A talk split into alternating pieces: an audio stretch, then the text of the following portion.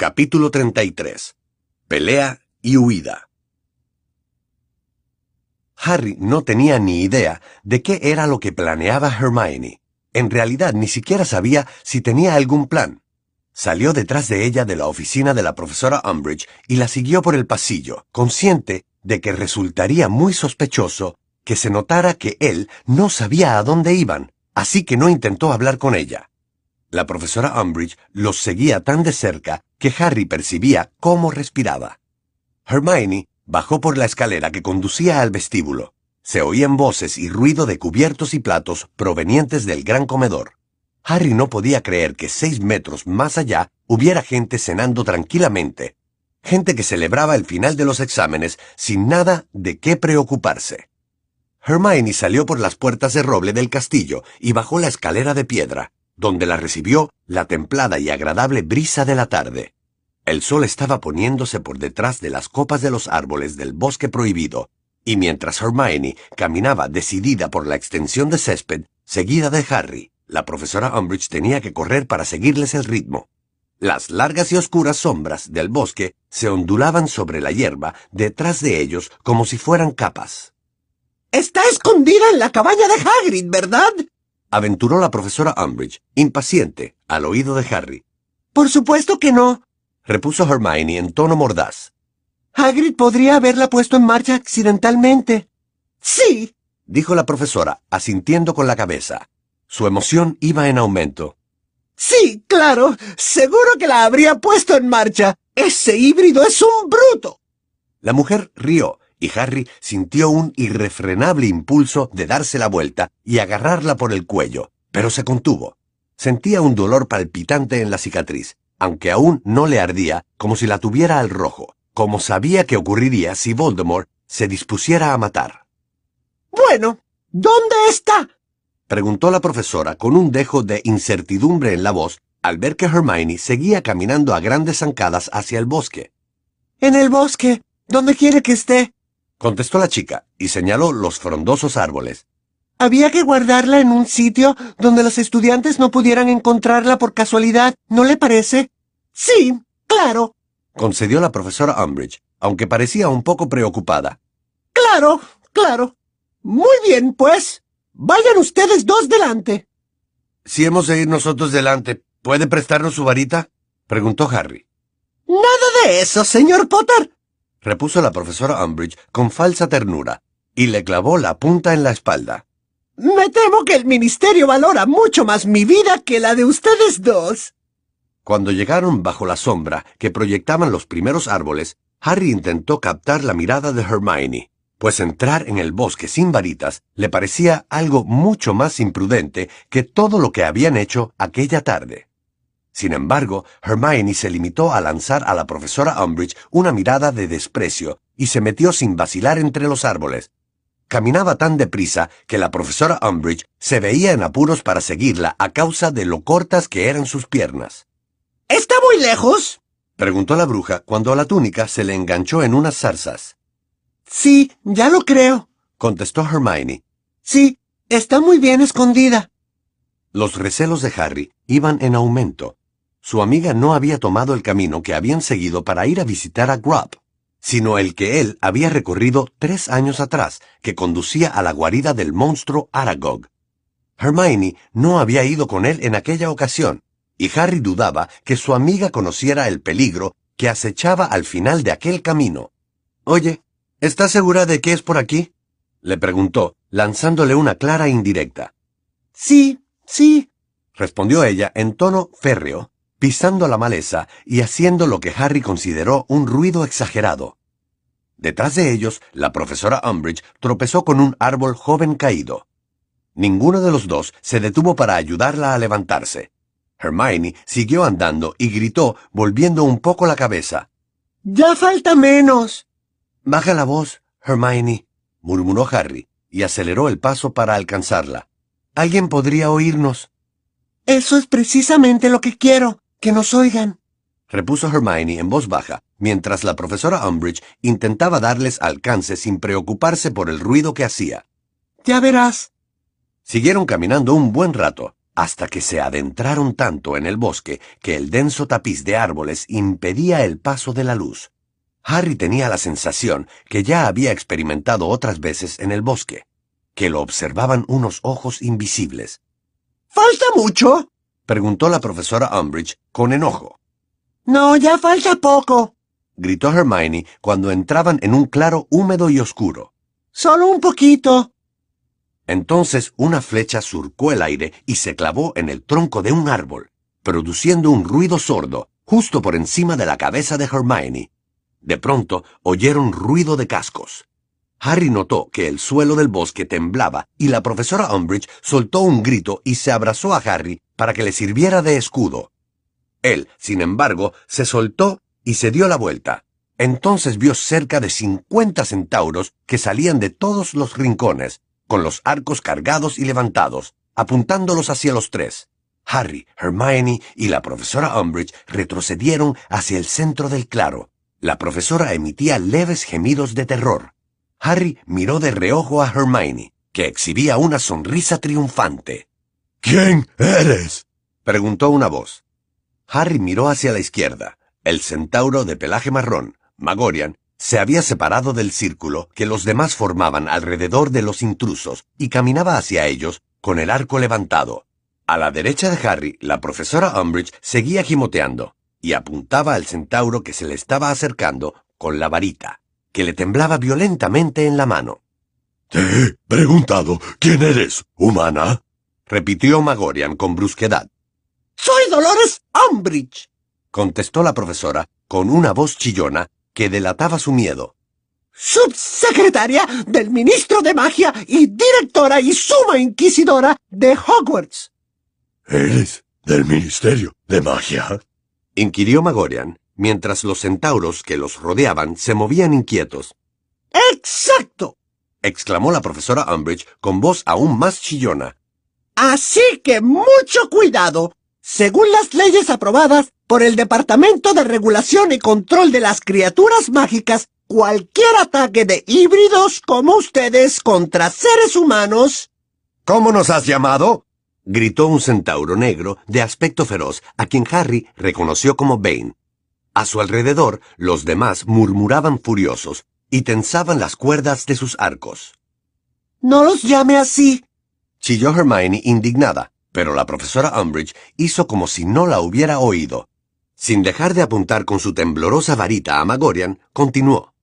La ley 15b establece claramente que cualquier ataque de una criatura mágica dotada de inteligencia cuasi humana y por lo tanto considerada responsable de sus actos. ¿Inteligencia cuasi humana? Repitió Magorian mientras Bane y otros centauros rugían de rabia y piafaban. Lo que acabas de decir es un grave insulto para nosotros. Humana, afortunadamente, nuestra inteligencia sobrepasa con creces la suya. ¿Qué hacen en nuestro bosque? bramó el centauro gris de rostro severo, al que Harry y Hermione habían visto en su última incursión en el bosque. ¿A qué han venido? ¿Su bosque dices? replicó la profesora Umbridge, que ahora temblaba no solo de miedo, sino también de indignación. Permíteme recordarte que si viven aquí es únicamente porque el Ministerio de Magia les ha cedido ciertas tierras. Inmediatamente, una flecha pasó volando tan cerca de la cabeza de Dolores Umbridge que le arrancó unos cuantos pelos. La profesora soltó un grito desgarrador y se llevó las manos a la cabeza, mientras varios centauros proferían gritos de aprobación y otros reían escandalosamente. El sonido de sus fuertes relinchos, que resonaba en el claro apenas iluminado, y la imagen de sus cascos piafando, resultaban muy inquietantes. ¿De quién dices que es este bosque humana? rugió Bane. ¡Repugnantes híbridos! gritó ella sin quitarse las manos de la cabeza. ¡Bestias! ¡Animales incontrolados! ¡Cállese! le gritó Hermione, pero era demasiado tarde. La profesora Umbridge apuntó con su varita a Magorian y gritó. ¡Ingárcerus! Unas cuerdas que parecían gruesas serpientes saltaron por los aires y se enroscaron con fuerza alrededor del torso del centauro, sujetándole los brazos. Este soltó un grito de cólera y se encabritó. intentando liberarse, mientras los otros centauros cargaban contra la profesora Umbridge. Harry agarró a Hermione y la tiró al suelo. Él se tumbó también boca abajo y sintió un momento de pánico al oír los cascos de los centauros que tronaban a su alrededor, pero estos saltaban por encima de ellos, gritando y aullando de rabia. ¡No! Oyeron gritar a la profesora Umbridge. ¡No! ¡Soy la subsecretaria! ¡No pueden! ¡Suéltenme! ¡Bestias inmundas! ¡No! Harry vio un destello de luz roja y comprendió que la profesora Umbridge había intentado aturdir a uno de los centauros. Entonces la bruja gritó con todas sus fuerzas. Harry alzó un poco la cabeza y vio que Bane había levantado del suelo a la profesora tomándola por la parte de atrás de la túnica. La mujer se agitaba y vociferaba, muerta de miedo, y se le cayó la varita de la mano. Entonces a Harry le dio un vuelco el corazón. Si pudiera alcanzarla. Harry estiró un brazo, pero justo en ese momento el casco de un centauro descendió sobre la varita, que se partió limpiamente por la mitad. ¡Ahora! Rugió una voz junto a la oreja del chico, y un fuerte y peludo brazo apareció de la nada y lo levantó del suelo. A Hermione también la habían levantado. Por encima de los lomos y de las cabezas de los corcoveantes centauros de diversas tonalidades, Harry vio cómo Bane se llevaba a la profesora Umbridge y desaparecía con ella entre los árboles. La profesora no paraba de chillar, pero su voz se fue haciendo cada vez más débil hasta que el estruendo de cascos que los rodeaba ahogó sus gritos y dejaron de oírla. ¿Qué hacemos con estos? preguntó el centauro gris de rostro severo que sujetaba a Hermione. Son jóvenes, respondió una voz lenta y lúgubre detrás de Harry. Nosotros no atacamos a los potros. Pero ellos son los que la han traído hasta aquí, Ronan, replicó el centauro que sujetaba con firmeza a Harry. Y no son tan jóvenes. Este casi ha alcanzado la edad adulta. Zarandeó a Harry, a quien tenía tomado por el cuello de la túnica. Por favor, suplicó Hermione. No nos hagan daño, por favor. Nosotros no pensamos como ella. No somos empleados del Ministerio de Magia. Solo hemos venido aquí porque confiábamos en que ustedes nos librarían de esa mujer. Harry, al ver la expresión del centauro gris que sujetaba a Hermione, se dio cuenta de inmediato de que su amiga había cometido un grave error al decir aquello. El centauro echó la cabeza hacia atrás, piafando con furia, y bramó. ¿Lo ves, Ronan? Ya tienen la arrogancia de los de su raza. Pretendían que les hiciéramos el trabajo sucio. ¿No es así, niña humana? Pretendían utilizarnos como esclavos para que alejáramos a sus enemigos como unos obedientes perros de casa. No, chilló Hermione horrorizada. Por favor, no he querido decir eso. Solo confiábamos en que pudieran... pudieran ayudarnos pero en lugar de arreglar la situación, estaba estropeándola aún más. Nosotros no ayudamos a los humanos, gruñó el centauro que sujetaba a Harry. Luego retrocedió un poco y los pies de Harry se separaron un momento del suelo. Nosotros somos otra raza y estamos orgullosos de ello. No vamos a permitir que salgan de aquí y alardeen de habernos utilizado como criados. Nosotros nunca haríamos eso, gritó Harry. Ya sabemos que no han hecho lo que han hecho porque nosotros queríamos que... Pero nadie lo escuchaba. Un centauro con barba, que estaba detrás de los demás, gritó. Han venido aquí sin que nadie se los pidiera. Deben pagar las consecuencias. Aquellas palabras fueron recibidas con un rugido de aprobación, y un centauro de pelaje pardo gritó. ¡Llevémoslos con la mujer!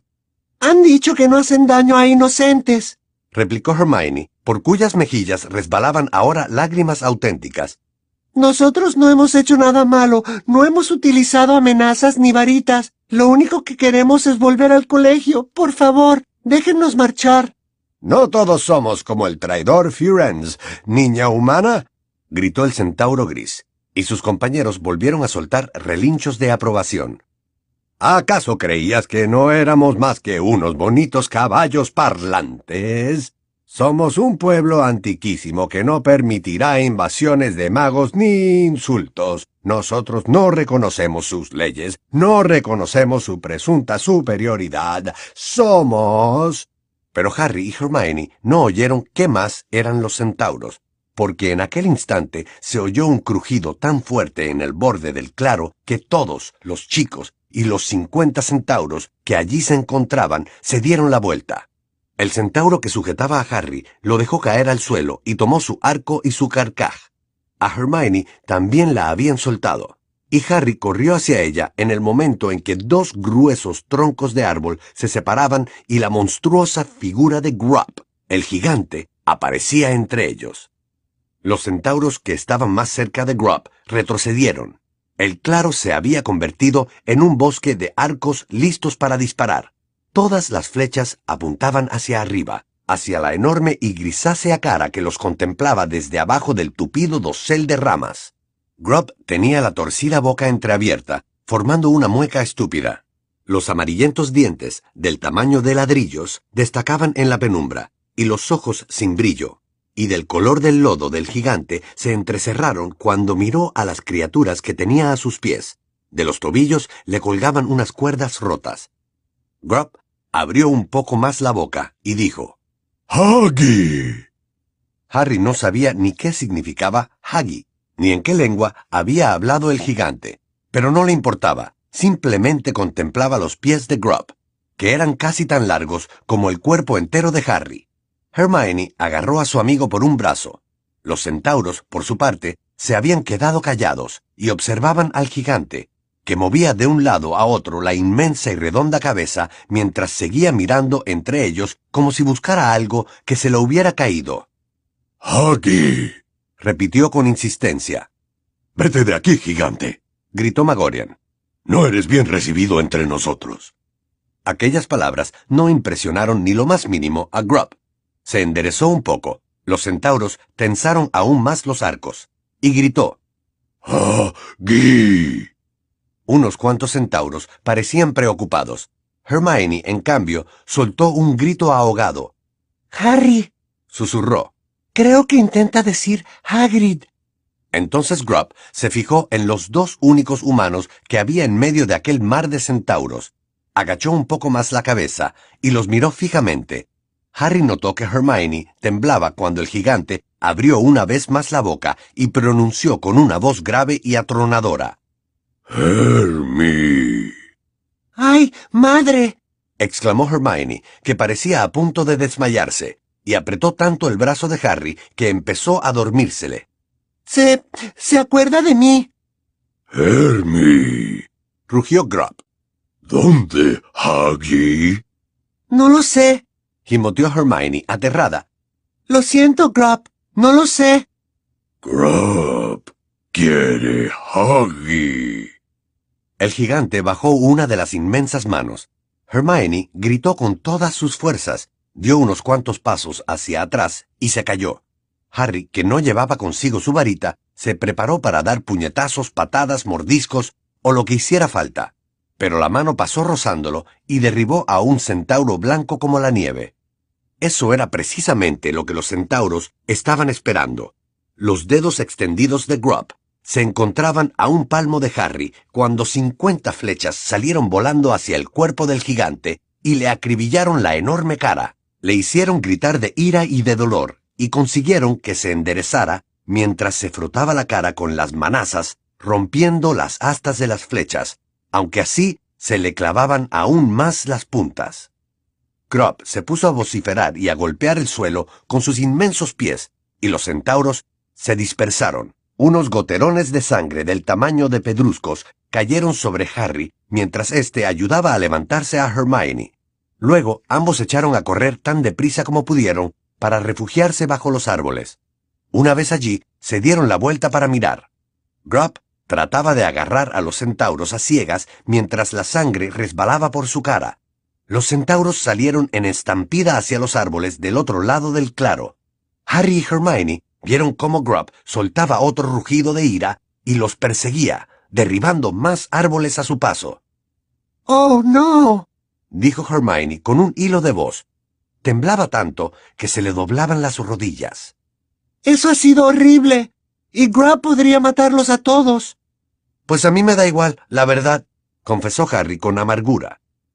El ruido de los centauros alejándose al galope y el del gigante que los perseguía dando tumbos fue haciéndose cada vez más débil. Mientras lo escuchaba, Harry sintió otra fuerte punzada en la cicatriz y lo invadió una oleada de terror. Habían perdido mucho tiempo, y en aquellos momentos la posibilidad de rescatar a Sirius era aún más remota que cuando Harry había tenido la visión. Harry no solo había perdido su varita, sino que además estaban en medio del bosque prohibido, sin ningún medio de transporte. Un plan muy inteligente, le espetó a Hermione, pues necesitaba descargar parte de su rabia. Muy inteligente. ¿Y ahora qué hacemos? Tenemos que volver al castillo, contestó Hermione con voz débil. Cuando lleguemos allí, seguramente Sirius ya estará muerto, replicó Harry, y pegó una patada a un árbol que tenía cerca. Entonces se oyeron unos chillidos en la copa del árbol. Harry miró hacia arriba y vio a un enojado Bowtruckle que lo amenazaba con sus largos dedos. Sin nuestras varitas no podemos hacer nada, comentó Hermione, desanimada, y volvió a levantarse. De todos modos, Harry, ¿cómo pensabas llegar hasta Londres? Sí, eso mismo nos preguntábamos nosotros, dijo una voz conocida detrás de ella. Harry y Hermione se juntaron instintivamente y escudriñaron la espesura. Entonces vieron aparecer a Ron, y corriendo detrás de él, a Ginny, Neville y Luna. Todos ofrecían un aspecto lamentable. Ginny tenía unos largos arañazos en una mejilla. Neville llevaba el ojo derecho amoratado, y a Ron le sangraba el labio más que nunca, pero parecían muy satisfechos de sí mismos. Bueno, dijo Ron apartando una rama baja. Llevaba la varita mágica de Harry en la mano. ¿Se les ocurre algo? ¿Cómo lograron escapar? preguntó Harry atónito al tiempo que agarraba su varita. Con un par de rayos aturdidores, un encantamiento de desarme y un bonito embrujo paralizante, obra de Neville, contestó Ron sin darle importancia, mientras le devolvía también a Hermione su varita mágica. Pero Ginny ha sido la que más se ha lucido. Le ha hecho a Malfoy el maleficio de los mocomurciélagos ha sido genial. Tenía toda la cara cubierta de gargajos. Desde la ventana hemos visto que venían hacia el bosque y los hemos seguido. ¿Qué le han hecho a la profesora Umbridge? Se la han llevado, respondió Harry. Una manada de centauros. ¿Y a ustedes los han dejado aquí? preguntó Ginny estupefacta. No, los ha ahuyentado Grubb, contestó Harry. ¿Quién es Grubb? preguntó Luna con mucho interés. El hermano pequeño de Hagrid, respondió Ron. Bueno, ahora eso no importa. Harry, ¿qué averiguaste en la chimenea? ¿Tiene quien tú sabes a Sirius o...? Sí, afirmó Harry, y notó otra fuerte punzada en la cicatriz. Y estoy seguro de que Sirius todavía está vivo, pero no sé cómo vamos a ir hasta allí para ayudarlo. Todos se quedaron en silencio, con aspecto de estar bastante asustados. El problema al que se enfrentaban parecía insuperable. Tendremos que ir volando, ¿no? soltó Luna, con un tono realista que Harry nunca le había oído emplear. De acuerdo, contestó Harry con fastidio, y se dio la vuelta hacia ella. En primer lugar, olvídate del tendremos, porque tú no vas a ninguna parte, y en segundo lugar, Ron es el único que tiene una escoba, que no está custodiada por un troll de seguridad, de modo que... Yo también tengo una escoba, saltó Ginny. Sí, pero tú no vienes. La atajó Ron. Perdona, pero a mí me importa tanto como a ti lo que le pasa a Sirius. Protestó Ginny, y apretó las mandíbulas, con lo que de pronto resaltó su parecido con Fred y George. Eres demasiado... empezó a decir Harry, pero Ginny lo interrumpió con fiereza. Tengo tres años más de los que tenías tú cuando te enfrentaste a quien tú sabes por la piedra filosofal. Y gracias a mí, Malfoy está atrapado en la oficina de la profesora Umbridge defendiéndose de unos gigantescos mocos voladores. Sí, pero... Todos pertenecíamos al ED, intervino Neville con serenidad. ¿No se trataba de prepararnos para pelear contra quien tú sabes? Pues esta es la primera ocasión que tenemos de actuar. ¿O es que todo aquello no era más que un juego? No, claro que no, contestó Harry impaciente. Entonces nosotros también deberíamos ir, razonó Neville. Podemos ayudar. Es verdad, coincidió Luna y sonrió. Harry miró a Ron. Sabía que su amigo estaba pensando exactamente lo mismo que él. Si hubiera podido elegir entre los miembros del ED, para que unos cuantos lo acompañaran a rescatar a Sirius, aparte de Ron, Hermione y él mismo, jamás se le habría ocurrido escoger ni a Ginny, ni a Neville, ni a Luna. Bueno, no importa, dijo Harry con frustración, porque de todos modos todavía no sabemos cómo vamos a ir. Creía que eso ya lo habíamos decidido. Terció Luna, consiguiendo que Harry se desesperara aún más. Volando. Mira, dijo Ron, que ya no podía contenerse. Tú quizá puedas volar sin escoba, pero a los demás no nos crecen alas cada vez que... Hay otras formas de volar, puntualizó Luna. Sí, claro. Ahora nos dirás que podemos volar en un scorky de cuernos escarolados o como se llame, ¿no? dijo Ron. Los snorkax de cuernos arrugados no pueden volar, aclaró Luna muy circunspecta. Pero esos sí. Y Hagrid dice que siempre encuentran el lugar al que quiere ir la persona que los monta. Y Luna señaló hacia el bosque. Harry se dio la vuelta. Entre dos árboles había dos cestrals que observaban a los chicos como si entendieran cada palabra de la conversación que estaban manteniendo. Los blancos ojos de los animales relucían fantasmagóricos. Claro, susurró y se acercó a ellos. Los cestrals movieron la cabeza con forma de dragón y agitaron las largas y negras crines. Harry estiró un brazo, ilusionado, y acarició el reluciente cuello del que tenía más cerca. ¿Cómo podía haberlos encontrado feos? ¿Qué son? ¿Esa especie de caballos? preguntó Ron con aire vacilante, dirigiendo la mirada hacia un punto situado más o menos a la izquierda del cestral que Harry estaba acariciando. ¿Esos que no puedes ver a menos que hayas presenciado como alguien estira la pata? Sí, contestó Harry. ¿Cuántos hay? Solo dos. Pues necesitamos tres, sentenció Hermione, que todavía estaba un poco agitada, pero decidida a pesar de todo. Cuatro, Hermione, la corrigió Ginny con el entrecejo fruncido. Creo que en realidad somos seis, aclaró Luna con calma, y contó a sus compañeros. No digan tonterías, no podemos ir todos, gritó Harry. Miren, ustedes tres, señaló a Neville, Ginny y Luna. No tienen nada que ver con esto. Ustedes no... Los aludidos volvieron a protestar. Harry sintió otro pinchazo en la cicatriz, más doloroso esta vez. Cada minuto que perdían era valiosísimo. No tenía tiempo para discutir. Bien, de acuerdo. Ustedes lo han querido, dijo Harry con aspereza. Pero si no encontramos más Cestrals, no podremos... Tranquilo, vendrán más, sentenció con aplomo Ginny, que, como su hermano, miraba con los ojos entrecerrados en la dirección equivocada, creyendo que era allí donde estaban los animales. ¿Por qué piensas eso? Porque, por si no te habías dado cuenta, Hermione y tú están cubiertos de sangre, explicó Ginny fríamente. Y Hagrid utiliza carne cruda para atraer a los Cestrals. Supongo que por ese motivo han venido esos dos. Entonces Harry notó que algo tiraba débilmente de su túnica y giró la cabeza. El cestral que tenía más cerca le lamía la manga, que estaba empapada de la sangre de Grub. De acuerdo, dijo. Se le acababa de ocurrir una idea genial. Ron y yo tomaremos estos dos e iremos por delante. Hermione puede quedarse aquí con ustedes tres y así atraerá más cestrals. Yo no pienso quedarme atrás, chilló Hermione furiosa. No hará falta, afirmó Luna sonriente.